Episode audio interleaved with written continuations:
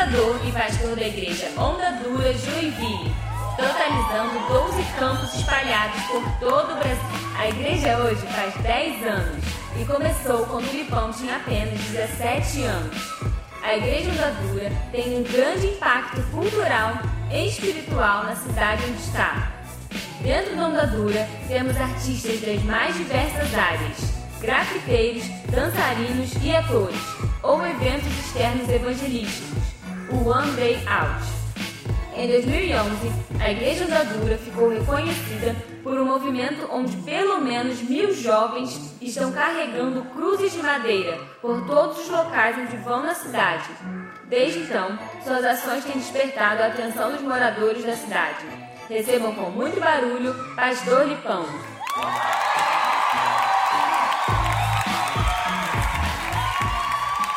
Boa noite. É um prazer estar aqui com vocês e eu tenho certeza que o Espírito Santo tem algo para nos edificar nessa noite. Amém? Abra tua Bíblia lá no profeta Ezequiel, capítulo 33, versículo 32. Profeta Ezequiel, capítulo 33, versículo 32. Eu creio que Deus tem algo muito especial para fazer nos nossos dias. Eu creio que essa geração ela vem de um gap na história, aonde de alguma forma existe um potencial que o Espírito Santo está derramando sobre ela. E creio que de uma forma poderosa essa geração há de transformar a realidade da nossa nação. Você crê da mesma forma? Eu creio que o Brasil está clamando com dores de parto pelas manifestações dos filhos de Deus. A manifestação minha e sua. Mas eu creio que esse avivamento, esse mover de Deus, ele só pode ser derramado sobre nós se nós tivermos responsabilidade acerca daquilo que está nos sendo conferido, acerca daquilo que está nos sendo entregue. O profeta Ezequiel, no capítulo 33, versículo 32, ele vai falar sobre um paradoxo da vida de igreja, que é a respeito da pregação que ele carregava e da forma como as pessoas interpretavam o que ele pregava. No versículo 32 ele diz: De fato, para eles você não é nada mais do que um cantor que entoa cânticos de amor, uma bela voz e que sabe tocar um instrumento pois eles ouvem as suas palavras, mas não as põem em prática. Quando tudo isso acontecer, e certamente acontecerá, eles saberão que um profeta esteve no meio deles. O que o profeta Ezequiel está dizendo aqui era que o povo olhava para ele, para as palavras que ele carregava, e quando ele falava o que ele tinha para falar, o povo dizia: Uau! Como Deus é bom, que palavra incrível, que palavra profunda, demais essa palavra. E o que o profeta Ezequiel diz é que haverá um dia, e esse dia chegará, onde o povo compreenderá e entenderá que aquilo que o profeta Ezequiel estava fazendo não era apenas um entretenimento para entreter o ouvido daqueles que ouviam, mas principalmente, fundamentalmente e exclusivamente, uma palavra que saía da boca de Deus para transformar atitudes.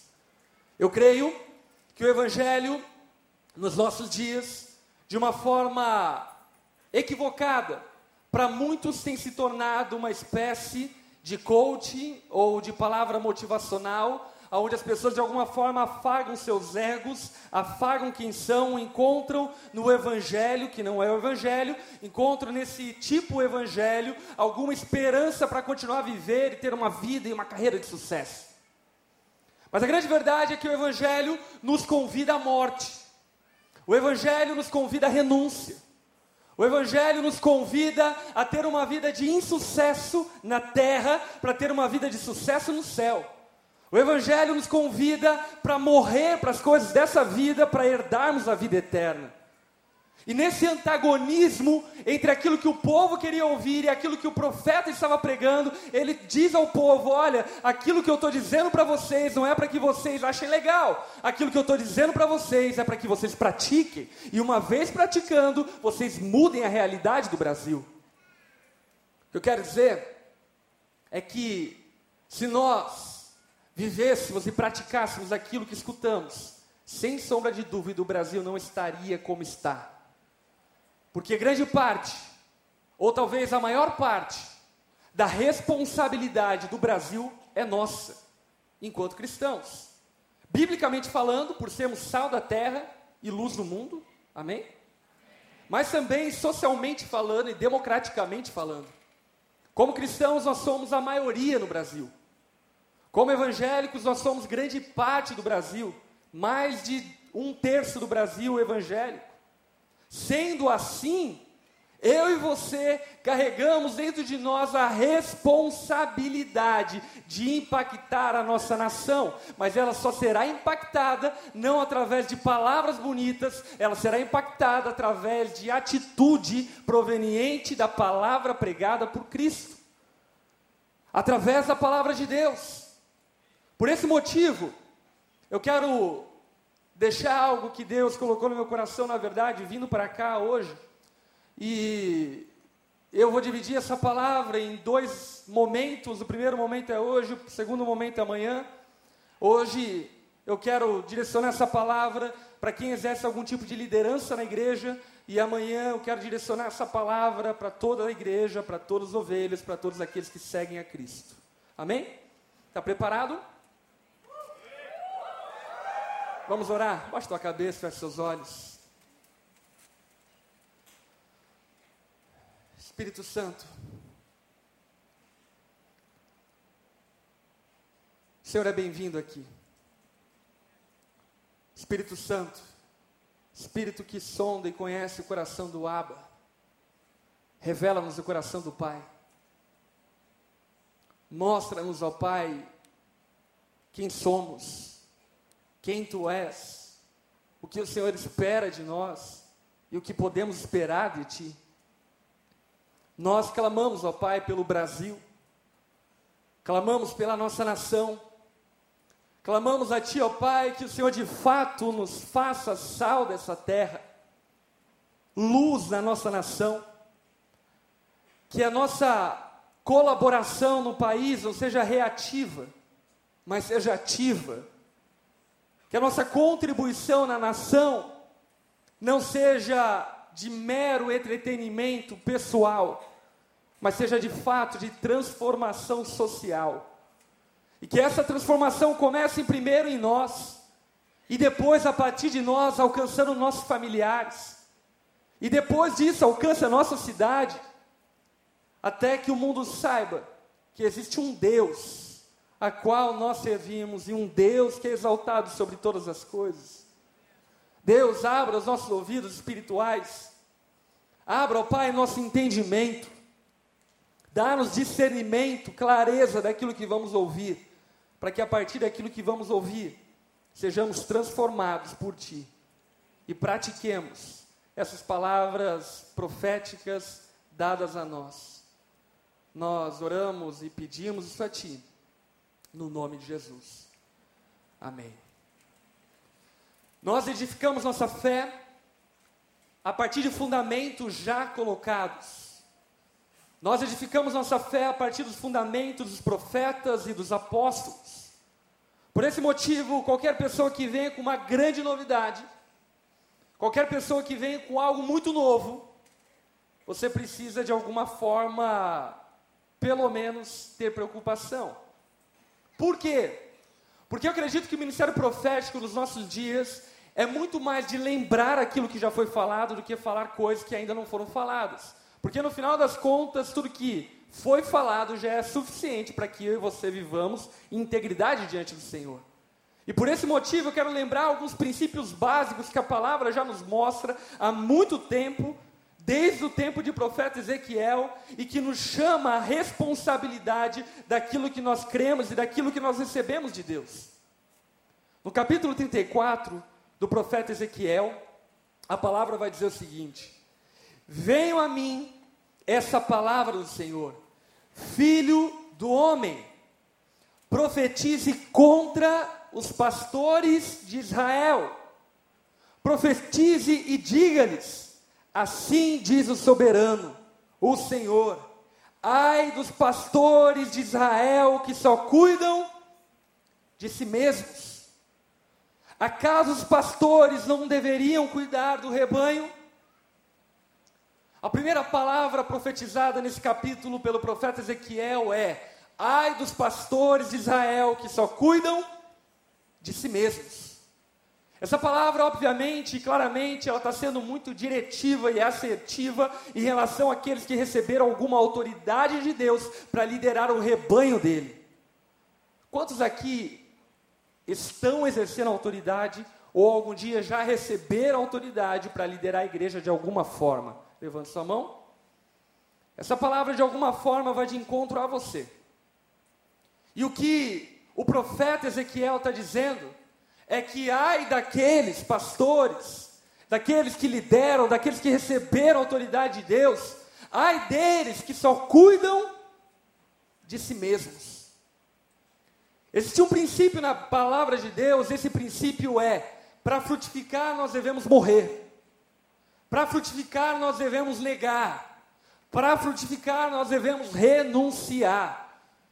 E os líderes da igreja precisam ser os primeiros a exemplificarem isso através da sua vida.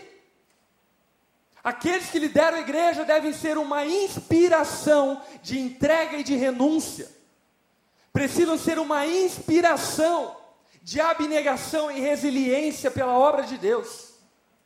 E a grande realidade é que eu me confronto com uma nação de líderes que só cuidam de si mesmos. E eu não estou dizendo acerca de pastores que surrupiam dinheiro da igreja ou algo do tipo. Até porque conheço pouquíssimos que fazem isso, na verdade eu não conheço. A mídia diz que eu conheço, mas eu não sei se é. Agora, a grande verdade é que nós vivemos um evangelho um tanto quanto estranho nos nossos dias, e você há de convir comigo. Um evangelho que de alguma maneira tem propagado e tem pregado que nós devemos amar a nós mesmos. E deixa eu dizer uma coisa para você: nenhum de nós tem problema em amar a nós mesmos. Na verdade, o nosso grande pecado capital é amar nós mesmos. A nossa dificuldade não é amar nós mesmos, a nossa dificuldade é amar a Deus. Eu não sei se é a tua, mas é a minha. A minha dificuldade é amar meu próximo.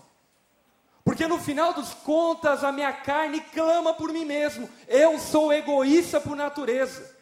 Eu sou orgulhoso por natureza. O pecado de Adão e Eva, que está intrínseco em quem eu sou, empurra para viver uma vida individualizada. E o Evangelho a vida de igreja, a vida daqueles que lideram a igreja, em grande parte, está tão individualizada quanto a vida daqueles que não caminham com Deus. Vive uma vida voltado para si mesmo. E eu fico perguntando: aonde está Deus? Aqueles como o apóstolo Paulo, que, por exemplo, vão abrir mão de se casar para dedicar-se ao reino. Porque todo mundo quer falar em línguas. Mas quem quer ser celibatário para se entregar ao reino? Aonde estão aqueles que estão dispostos a fazerem reais sacrifícios para se dedicar ao reino? Ah, Lipão, o que você está falando que é sacrifício? Eu estou falando de se entregar para a causa de Cristo com toda a tua vida. Ah, Lipão, você está falando então que eu tenho que deixar meu trabalho? Não, não estou falando sobre ser vagabundo. Consagração é uma coisa, vagabundagem é outra coisa. O que eu estou dizendo é dedicar uma vida inteira, bens materiais, vida física, vida emocional, vida espiritual para o bem do outro. E a nossa fé, em grande parte, ela é extremamente individualizada. As pessoas batalham para ter uma vida devocional para quê? Para ficarem zen. Agora, se você for olhar para a palavra de Deus, a grande batalha daqueles que queriam ter uma vida espiritual era uma batalha para ter uma vida espiritual para edificar o outro. A vida devocional desses homens e mulheres estava muito mais consagrada ao outro do que a si mesmos. Aliás, deixa eu dizer algo para você: a tua vida devocional vai decolar quando você parar de olhar para si mesmo e começar a olhar para o próximo. A tua vida devocional, a tua meditação na palavra vai decorar, vai decolar quando você perceber que não tem a ver com você, mas tem a ver com o outro. E sabe, aqueles que lideram a igreja precisam ser esse exemplo. Esse exemplo de renúncia. Esse exemplo de pessoas que abrem mão pelo outro. E como eu disse para você, eu tenho dificuldade com isso.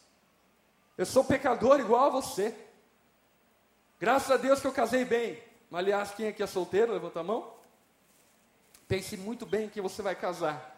Não coloque o adversário para dormir na tua cama. Eu casei com uma pessoa que mexe comigo e ela é muito honesta e verdadeira comigo e de alguma forma ela me impulsiona a viver para o outro.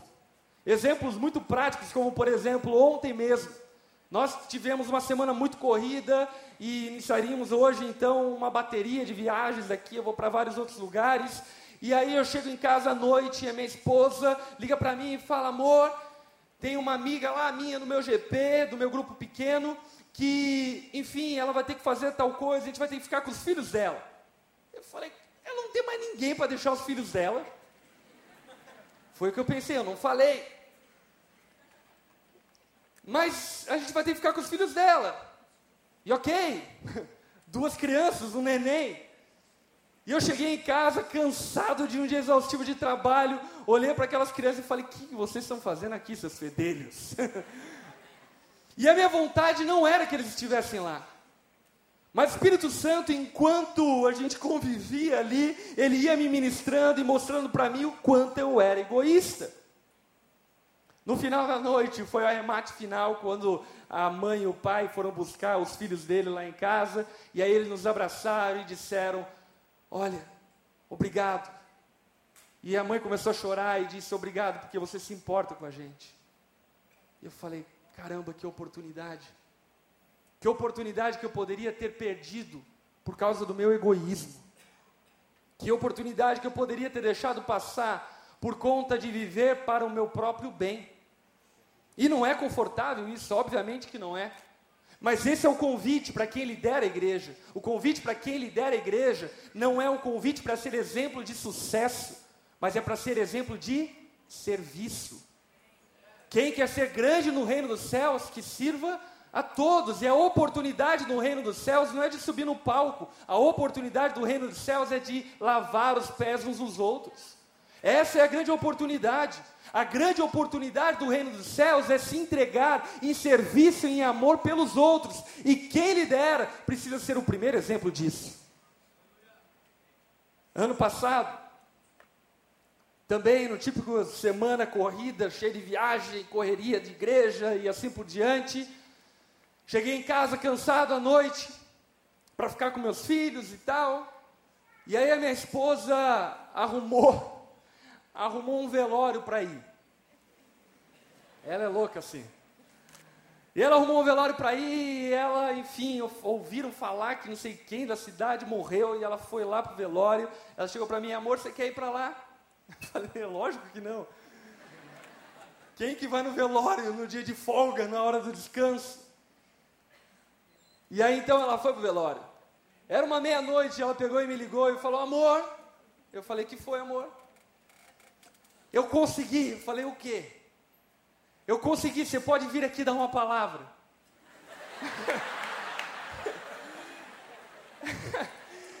eu lembro que eu falei no telefone para ela: quem disse que eu quero dar uma palavra nesse velório? Ela falou: amor, você precisa vir aqui. Era um DJ famoso na cidade que havia morrido, tirado sua própria vida. Enfim, a, o velório dele era quase uma rave. Enfim, tava toda a galera de Joinville, todo mundo muito louco, enfim. E ela falou: Você precisa vir aqui. Eu falei: Amor, me perdoa, mas eu não vou. O mesmo Espírito Santo que está em mim está em você. Vai lá e faz a tua parte, filha de Deus. e eu lembro que ela pegou no telefone e disse para mim: Você é um pastorzinho de daí está censurado. E eu falei, caramba, eu sou mesmo. E eu falei, quer saber? Eu estou indo para aí. E aí cheguei lá no velório, era uma hora da manhã, estava cheiaço o velório, cheio de gente. E lá naquele velório eu comecei a pregar e comecei a pregar sobre o fato de Jesus ser ressurreição e a vida, aquele que crê nele, ainda que morra viverá, e sobre a esperança de vida eterna e tal, enfim. No final das contas, uma galera entregou vida a Jesus, choradeira no velório, esqueceram do morto e lembraram daquele que está vivo, que é Jesus. Mas isso que eu estou dizendo para você é uma conquista quase diária contra mim mesmo uma conquista de morrer para mim mesmo. E por isso que Jesus disse de maneira muito clara que aquele que não renunciar a tudo que possui, não pode ser meu discípulo. O que ele estava dizendo era o seguinte: olha, entregar a vida a mim, ser meu discípulo, é assinar um contrato que você nem sabe que está nele, mas algum dia você vai descobrir que você já entregou o que está nele. Você já entregou tudo. Então, entregar poucas horas de sono, entregar um pouco do seu dinheiro, entregar um pouco do seu serviço, entregar um pouco da sua folga, não é nada mais, nada menos do que a tua responsabilidade. Ai dos pastores que só cuidam de si mesmos. Pastor, mas se eu não cuidar de mim mesmo, quem vai cuidar? Você não lê a Bíblia, não, velho. Não se preocupem com a sua própria vida, quanto ao que comer, quanto ao que vestir. A cada dia cabe o seu próprio mal. Busque em primeiro lugar o reino de Deus e a sua justiça, e essas coisas lhe serão acrescentadas.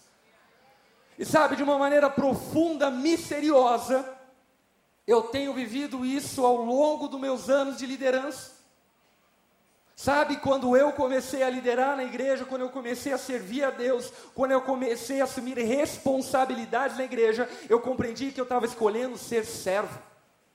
Não tinha a ver com ganhar um salário, porque eu não ganhava salário.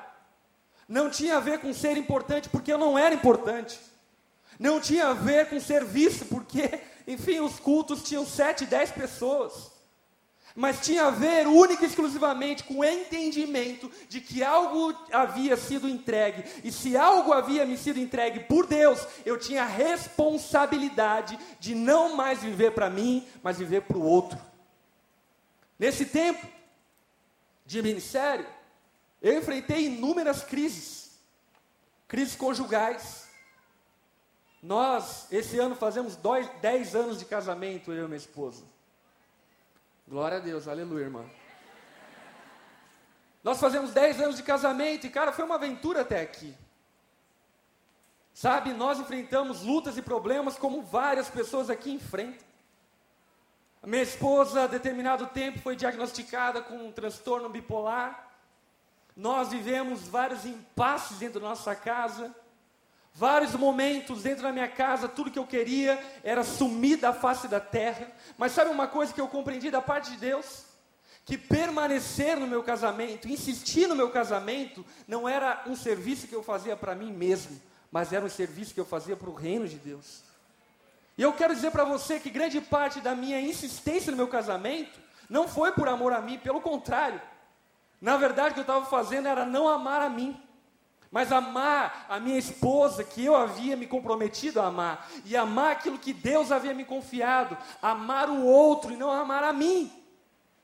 E nesse processo de cuidar do outro, nesse processo de amar o outro, nesse processo de não cuidar de si mesmo, tudo que eu percebo é que Deus cuidou de todas as coisas. Deus cuidou de tudo. Deus cuidou de mim, Deus cuidou da minha família, Deus cuidou dos meus filhos, cuidou da minha esposa, cuidou do meu casamento, cuidou da minha vida financeira. Ele cuidou de absolutamente tudo. Porque ele promete que cuidaria. Aquele que se entrega ao serviço de Deus não deve cuidar de si mesmo. Mas sabe uma coisa? Algo que eu tenho visto repetidas vezes são pessoas cuidando de si mesmas e dando vários discursos sobre isso. Ah, pastor, eu não posso mais liderar a célula porque eu estou com problema no meu casamento. Quem não tem problema no casamento? Ah, eu não posso mais liderar porque eu estou com problema na minha vida financeira. Me diz alguém aqui que está satisfeito com a sua vida financeira. Se está, dá de oferta para ficar insatisfeito. Sabe, todos nós enfrentamos lutas diárias. E o sacrifício da liderança é o sacrifício de amar a causa de Cristo mais do que a si mesmo. E eu creio, olhando para a história, que um avivamento acontecerá, e essa é a primeira chave de avivamento, quando as lideranças da igreja assumirem a sua responsabilidade. A biografia de John Wesley diz que ele apanhava da sua esposa pregando o evangelho. Ele apanhava. Ele apanhava porque ele vivia em exaustivas horas demandadas à pregação do evangelho. A palavra fala que Whitefield, num tempo onde ele não podia ter tempo devocional, ele fazia seu devocional, ele lia a Bíblia cavalgando. Você já andou de cavalo? Não havia meio de transporte, então ele ia de cavalo. Enquanto ele ia de cavalo, ele lia a Bíblia. E ele lia livros, ele se dedicava a Deus.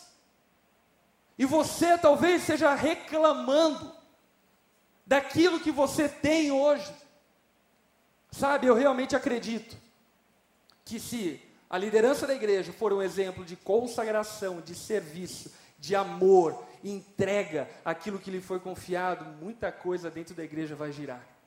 Muita coisa dentro da igreja vai girar. Ai dos líderes, dos pastores de Israel que só cuidam de si mesmos. Acaso os pastores não deveriam cuidar do rebanho? Isso me faz lembrar de Caim e Abel. Lembra? Caim, ele mata Abel. Deus chega para Caim e pergunta: Onde está o seu irmão? Qual é a resposta de Caim? Acaso eu sou responsável pelo meu irmão? Qual é a resposta para essa pergunta de Caim? É claro que é, seu idiota. É claro que é. Porque viver dentro do corpo de Cristo me torna responsável um pelo outro. E de alguma forma eu e você exercemos influência um pelo outro. Por isso que o apóstolo Paulo diz lá em Gálatas que por amor, por exemplo, nós devemos abdicar de prazeres pessoais, como comer certas coisas, para que o outro não seja tentado em relação àquilo que comemos. Isso tem a ver com serviço. Isso tem a ver com sacrifício.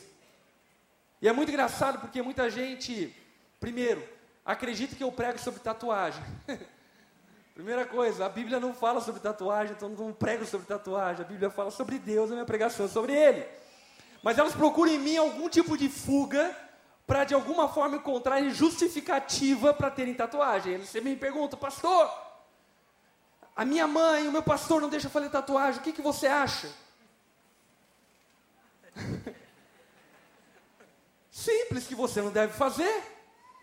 Por que, que você não deve fazer? Porque você está submisso à tua mãe, está submisso ao teu pastor, e o teu pastor é a tua autoridade. Sendo a tua autoridade por amor a ele, talvez pela ignorância e pela fraqueza dele, você deve abdicar de prazeres pessoais por viver dentro de um corpo. E isso tem a ver com compreender que a minha vida não é mais de mim mesmo, e essa compreensão está faltando. A começar por aqueles que lideram. Por aqueles que são liderados, amanhã a gente conversa, beleza? O texto continua dizendo: Vocês comem coalhada, vestem-se de lã e abatem os melhores animais, mas não tomam conta do rebanho. O que Ezequiel está dizendo aqui é o seguinte: vocês, líderes e pastores, gostam de pessoas que dão benefícios a vocês. Talvez não benefício financeiro, mas às vezes benefício de bem-estar, porque vamos concordar uma coisa aqui, quem lidera é que tem muito liderado que é chato pra caramba.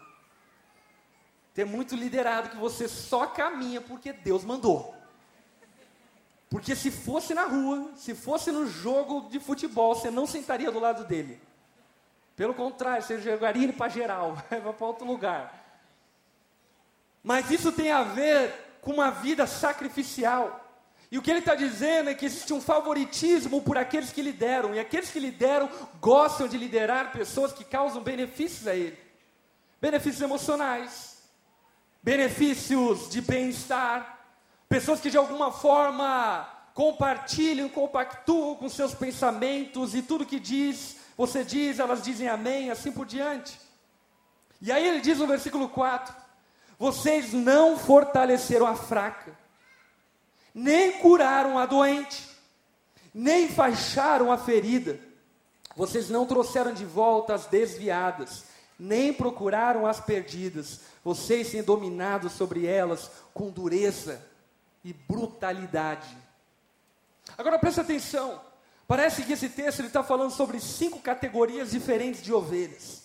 Mas se você for perceber, na verdade, ele não está falando sobre cinco categorias diferentes de ovelhas. Ele está falando sobre uma evolução que termina com a perdição. E essa evolução começa com a fraqueza, com ovelhas e liderados fracos. E eu sou pastor. E a minha tendência, a minha tentação sempre é escolher as pessoas mais fortes para estar do meu lado. Agora existe um antagonismo na fé cristã que diz que quando nós somos fracos, é que somos fortes. É impressionante concluir, entender e compreender que o maior potencial que existe dentro da igreja são aquelas pessoas que são fracas. Eu digo isso porque a minha equipe pastoral, por exemplo, a minha equipe de pastores que cuidam de outros pastores, em grande parte eram pessoas dementes. é a melhor forma como eu tenho para qualificar eles. Eram pessoas completamente. Não sei o que dizer. Mas que ninguém escolheria, eu não escolheria. Mas Deus escolheu. E Ele escolhe as coisas loucas desse mundo para confundir as sábias para que quando essas coisas loucas confundam as sábias, os sábios olhem para elas e digam: foi Deus quem fez, não foi ele que fez. Por esse motivo, quem lidera precisa dar atenção para aquele que é fraco. O teu maior potencial de equipe está naqueles que são fracos. Porque uma vez fazendo eles compreender que eles podem caminhar na força de Deus, eles se tornarão fortes, grandes como Davi, se tornarão grandes homens de Deus. Porque a força que a igreja precisa não vem de homem, vem de Deus. Por esse motivo, quem lidera a igreja não deve ter favoritismo, mas pelo contrário, precisa compreender e entender que você deve amar e amar até o fim aqueles que Deus te concedeu. João capítulo 13, versículo 1 Jesus está na festa da Páscoa com os discípulos, ele diz a respeito do fato de ele ter amado aqueles que o Pai lhe confiou até o fim. Você que lidera, você que pastoreia, você que exerce influência sobre a tua casa, sobre a tua família, você precisa amar os seus até o fim. E o fim é muito distante do meio. O fim é muito distante do início. Sabe, Jesus amou aqueles discípulos até o fim, e a palavra mesmo fala que houveram momentos que Jesus mesmo disse: Até quando eu vou estar com vocês? Geração incrédula. Sabe, eu estou falando sobre coisas espirituais, eu estou falando sobre coisas sobrenaturais, eu estou falando sobre coisas intangíveis, e vocês se preocupam com as coisas dessa vida. Até quando eu vou estar com vocês? Pedro era intragável, Judas Iscariotes era intragável. Mas lá na ceia, os doze que Jesus havia escolhido e chamado por discernimento que o Pai lhe havia dado, estavam sentados na mesa e partilhando do pão e do vinho juntamente, porque Jesus liderou, amou-os até o fim.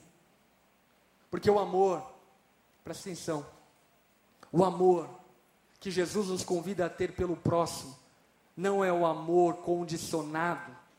O amor que Jesus nos convida a ter pelo próximo, como pastor, como líderes, é o amor incondicional, é o amor ágape. Aquilo que ele nos convida a entregar para aquelas pessoas que estão ao nosso redor, não é uma barganha, não é uma troca por aquilo que elas podem nos oferecer.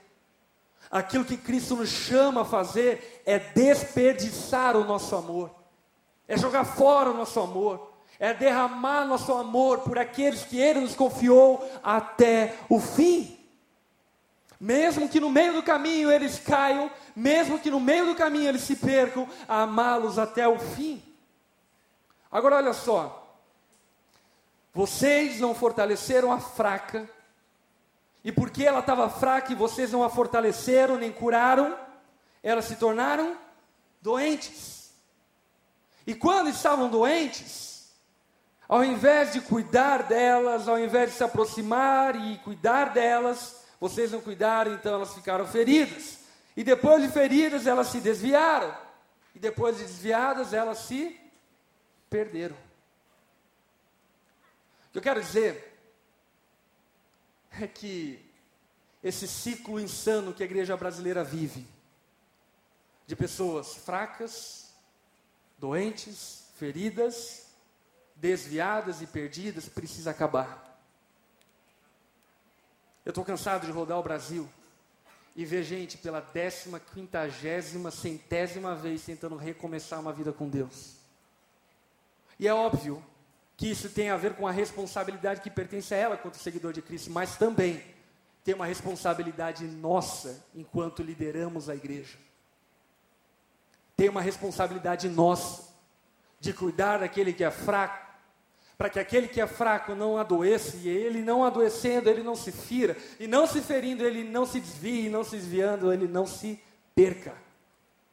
O texto continua dizendo: vocês se dominar sobre elas com dureza e brutalidade, por isso elas estão dispersas.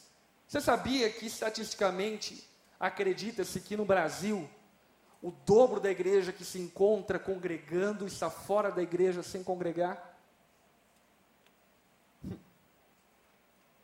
Cara, isso é assustador. Isso é insano. Porque agora no IBGE é caracterizado e categorizado uma categoria nova chamada cristãos evangélicos nominais. Para mim isso não entra. Porque o protestantismo, ele veio justamente confrontar o nominalismo católico. O protestantismo veio chamar aqueles que creem em Jesus a responsabilidade de viver pela fé. Mas esse número alarmante de pessoas perdidas, claro que se dá por conta, às vezes, da falta de obediência, de prática, isso, aquilo, outro. Mas vamos ser bem honestos como igreja, grande parte se dá por nossa irresponsabilidade. Quantas ovelhas pensando em suicídio, sem que não tenha ninguém que as ame por perto? Quanta mãe chorando por filho drogado, sem não ter ninguém, nenhuma liderança por perto? Quanta gente chorando, velório de algum familiar, sem não ter a presença da igreja perto? E isso está errado. Sabe por que está errado? Porque aqueles que lideram foram convocados a liderar não para si mesmos, mas para as ovelhas. Não para cuidarem de si mesmos, mas para cuidarem dos outros. Aí talvez você esteja pensando, palavra incrível, pastor. O meu pastor é um safado mesmo. talvez seja. Eu não sei qual é o teu pastor. Mas eu preciso dizer para você que, na verdade, essa é uma responsabilidade compartilhada. Compartilhada pelos presbíteros, diáconos, compartilhada pelos líderes de célula, compartilhado pelos discipuladores, compartilhado pelos líderes de ministério. Nós não devemos esperar do nosso avô cuidar dos nossos filhos. Se o nosso avô não cuidou de nós, que nós cuidemos daqueles que Deus nos confiou. Nunca vai ser uma desculpa a tua negligência com teus filhos, o fato de teu pai ter te negligenciado. E na igreja da mesma forma. O fato de alguém ter agido com negligência com você não te dá alvará para agir com negligência com aqueles que Deus te confiou. As ovelhas estão perdidas, porque não há pastor algum. E quando foram dispersas, eles se tornaram comida de todos os animais selvagens. Você já viu o crente desviado? É a pior vergonheira que existe. Enfim, eu já fui vida louca antes de ser convertido. E os crentes, quando desviavam, meu irmão, eles fumavam o maior baseado de todos. Eles faziam a maior vergonheira nas festas. Crente desviado, como a palavra mesmo diz, é sete vezes pior. E eles são tragados pelos animais selvagens, eles são tragados por demônios. Se tornam sete vezes pior do que um dia foram. As minhas ovelhas vaguearam por todos os montes e por todas as colinas, foram dispersas por toda a terra e ninguém se preocupou com elas, nem as procurou. Sabe, eu acho, de verdade, creio muito nisso, que a igreja precisa viver constante entrada de pessoas novas se convertendo a Cristo. Eu creio muito nisso. Creio de verdade nisso. Nesse ano mesmo nós já batizamos mais de 300 pessoas porque eu creio nisso. Ano passado nós batizamos cerca de 1.200 pessoas em Joinville porque nós acreditamos nisso. Acreditamos que de fato Deus está chamando pessoas novas. Mas uma coisa que eu preciso dizer é o que? Por mais que as pessoas velhas da igreja deem trabalho e dão trabalho, elas não podem ser descartadas. Sabe por quê? Porque não existem filhos descartáveis. Membros são descartáveis. Se você encara a igreja como uma instituição, os membros dela são descartáveis, mas filhos, ninguém abandona. Eu lembro quando não era pai, que eu pensava o seguinte: ah, meu filho, se algum dia ele for usuário de droga, eu dou um chute na bunda dele e expulso ele de casa. Hoje eu sou pai, cara. Eu nunca faria isso. Eu nunca faria isso. Eu nunca abandonaria meu filho. E como pastor, nós devemos fazer da mesma forma ao longo do meu ministério, houveram vários momentos que eu quis abandonar, vários momentos que eu fui tentado a isso. Cara, eu fui perseguido, fui ameaçado de morte, fui processado, fui perseguido por movimento LGBT, movimento feminista, fui traído por amigos, fui traído por líderes que eu investi minha vida inteira. Sofrendo pressão dentro de casa, sofrendo pressão na igreja, em vários momentos, tudo que eu queria era cuidar de mim mesmo. Mas sabe o que eu decidi crer? Eu decidi crer que em meio a tudo isso, Deus estava cuidando de mim. Ele estava zelando por mim, o que eu tinha que fazer é continuar sendo fiel a Ele até o fim, amando aqueles que Ele confiou a mim até o fim. Por isso, pastores, ouça a palavra do Senhor, juro pela minha vida, palavra do soberano Senhor, visto que o meu rebanho ficou sem pastor, foi saqueado e se tornou comida de todos os animais selvagens, e uma vez que os meus pastores não se preocuparam com o meu rebanho, mas cuidaram de si mesmos, em vez de cuidarem do rebanho, ouça a palavra do Senhor aos pastores. Assim diz o Senhor, o soberano: Estou contra os pastores e os considerarei responsáveis pelo meu rebanho. A primeira chave que eu quero girar nessa noite na tua mente, no teu coração é você que exerce liderança hoje dentro da igreja. Você que um dia já exerceu e você que um dia exercerá. Porque todos aqueles que seguem a Cristo foram chamados para assumir responsabilidades no reino. Todos nós, eu e você, temos que compreender que igreja não é brincadeira. Reino de Deus não é entretenimento. Nós não fazemos o que devemos fazer quando nos convém. Nós fazemos o que devemos fazer porque existe alguém que nos chamou para fazer. E esse alguém é Jesus. Aquele que nos amou até o fim e nos deu exemplo, para que façamos assim também uns com os outros. Para que façamos assim e imitemos o seu exemplo. E eu creio que de uma forma poderosa, quando aqueles que lideram a igreja pararem de viver para si mesmos e começarem a viver para a causa de Cristo que eles se entregaram. Grandes coisas hão de acontecer nas suas células, ministérios, igrejas, cidades, bairros, nação. Eu creio demais nisso. Porque tudo que o Brasil precisa é de uma igreja que ame. Ame Ele. Tudo que a nossa nação precisa é de um povo que está disposto a sacrifícios por amor ao próximo falar, entoar cânticos de amor, qualquer um faz, a Ivete Sangalo faz, a Cláudia Leite faz. Amar o próximo, só quem segue a Jesus pode fazer. Por isso é minha responsabilidade, é a tua responsabilidade. Cuidar daqueles que Cristo nos confiou. Amém? Feche teus olhos rapidamente.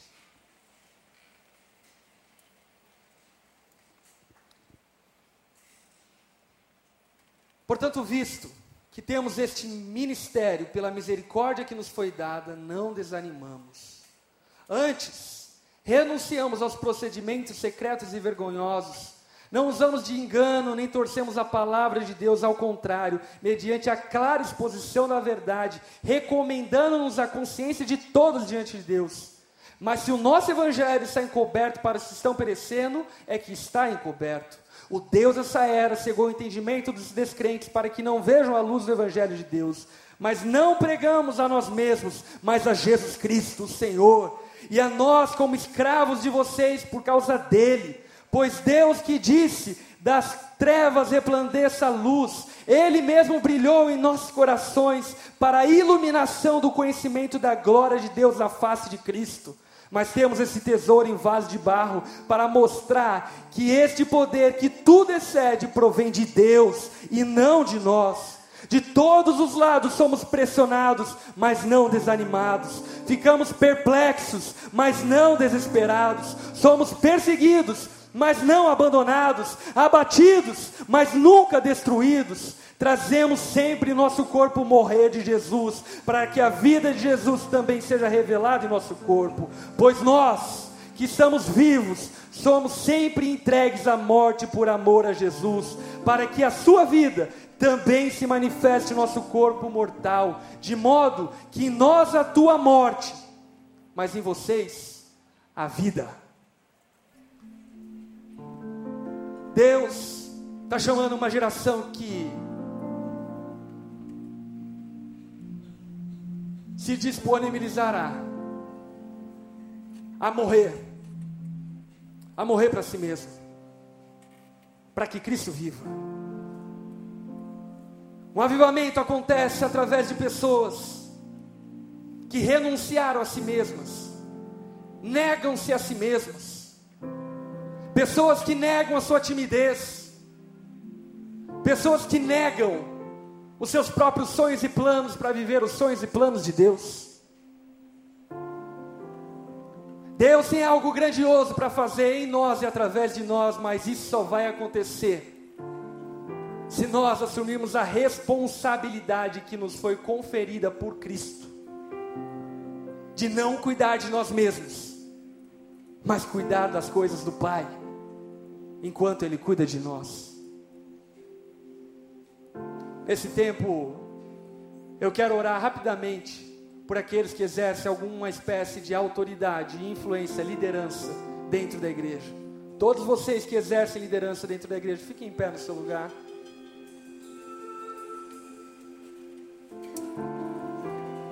Todos aqueles que um dia exerceram liderança e hoje não mais exercem, fiquem em pé no seu lugar. Eu creio que chamados e dons são irrevogáveis. Eu creio que aquilo que Deus um dia chamou para que eu e você fizéssemos, Ele não deixamou, Ele continua chamando. O sonho dele não muda, porque os nossos caminhos mudaram. Os planos e propósitos de Deus permanecem os mesmos, como Ele continua sendo o mesmo. Ele não muda, Ele continua o mesmo. Vocês que são em pé, e exercem algum tipo de autoridade dentro da igreja. Escuta o que eu estou falando para vocês, através da palavra de Deus. Vocês precisam ser um exemplo de renúncia, de entrega, de serviço e de amor. Deus cuida de vocês. Deus cuida de vocês. Talvez não da forma como você espera mas da forma como você precisa. Ele cuida de você. E tudo que você precisa fazer é cuidar daquilo que lhe foi entregue, com zelo e responsabilidade. Você que está em pé, feche seus olhos, abra suas mãos como recebendo. Você que está sentado, eu quero convidar você junto comigo a orar por essas pessoas. Estenda a mão a elas são aqueles que de alguma forma exercem autoridade sobre a tua vida, que zelam pela sua vida. Nesse momento, lembre dos seus pastores, lembre dos seus líderes, lembre daqueles que de alguma forma foram incumbidos por Deus de amar você, cuidar de você. aquilo que eles carregam é algo poderoso e grandioso. E por isso eles precisam ser cobertos de oração. Espírito Santo de Deus, eu quero pedir a Ti, ó Pai, que se existem motivos de arrependimento da forma como temos exercido liderança, que esses arrependimentos possam ser derramados diante dos Teus pés, e o Senhor receba o nosso pedido de perdão. Perdão, ó Pai, pelos momentos que fomos negligentes Perdão, ó Pai, pelos momentos que amamos mais a nós do que o Senhor. Perdão pelas ocasiões e pelas vezes que ignoramos aqueles que estavam fracos. Perdão, ó Pai, por tantas e tantas vezes nós vimos pessoas se perdendo ao nosso redor sem nós fazermos absolutamente nada. Perdão, Deus, nos perdoa. Bom pastor, nos perdoe. E eu peço a Ti, de maneira profética, orando por essa igreja batista do Recreio, mas também orando pela liderança do país inteiro. Que o Senhor, ó Pai, levante uma geração de líderes resilientes, uma geração de líderes dispostos a sacrifícios, uma geração de pastores que amem a tua causa mais do que a eles mesmos. Levante, ó Pai, nos nossos dias, homens e mulheres apaixonados por Ti, pessoas dispostas a sacrificarem quem são para que o Senhor reine, para que o Senhor seja conhecido, para que o Senhor seja entronizado. Espírito Santo, derrama, Senhor, um amor novo no coração de cada líder aqui. Derrama, Pai, no coração de cada líder aqui uma paixão nova pela tua causa, uma paixão nova pelo teu rebanho, uma paixão nova pela igreja. Espírito Santo de Deus, levanta a liderança da tua igreja na nossa nação para que teu nome seja engrandecido, reconhecido sobre toda a terra, e nós, aqueles que somos tidos como referência dentro da igreja, possamos, ó Pai, amar, amar a tua casa até o fim, mesmo que ela custe a nossa vida. Faça isso, ó Pai, em nós e através de nós, no nome de Jesus. Amém. Amém. Deus abençoe você.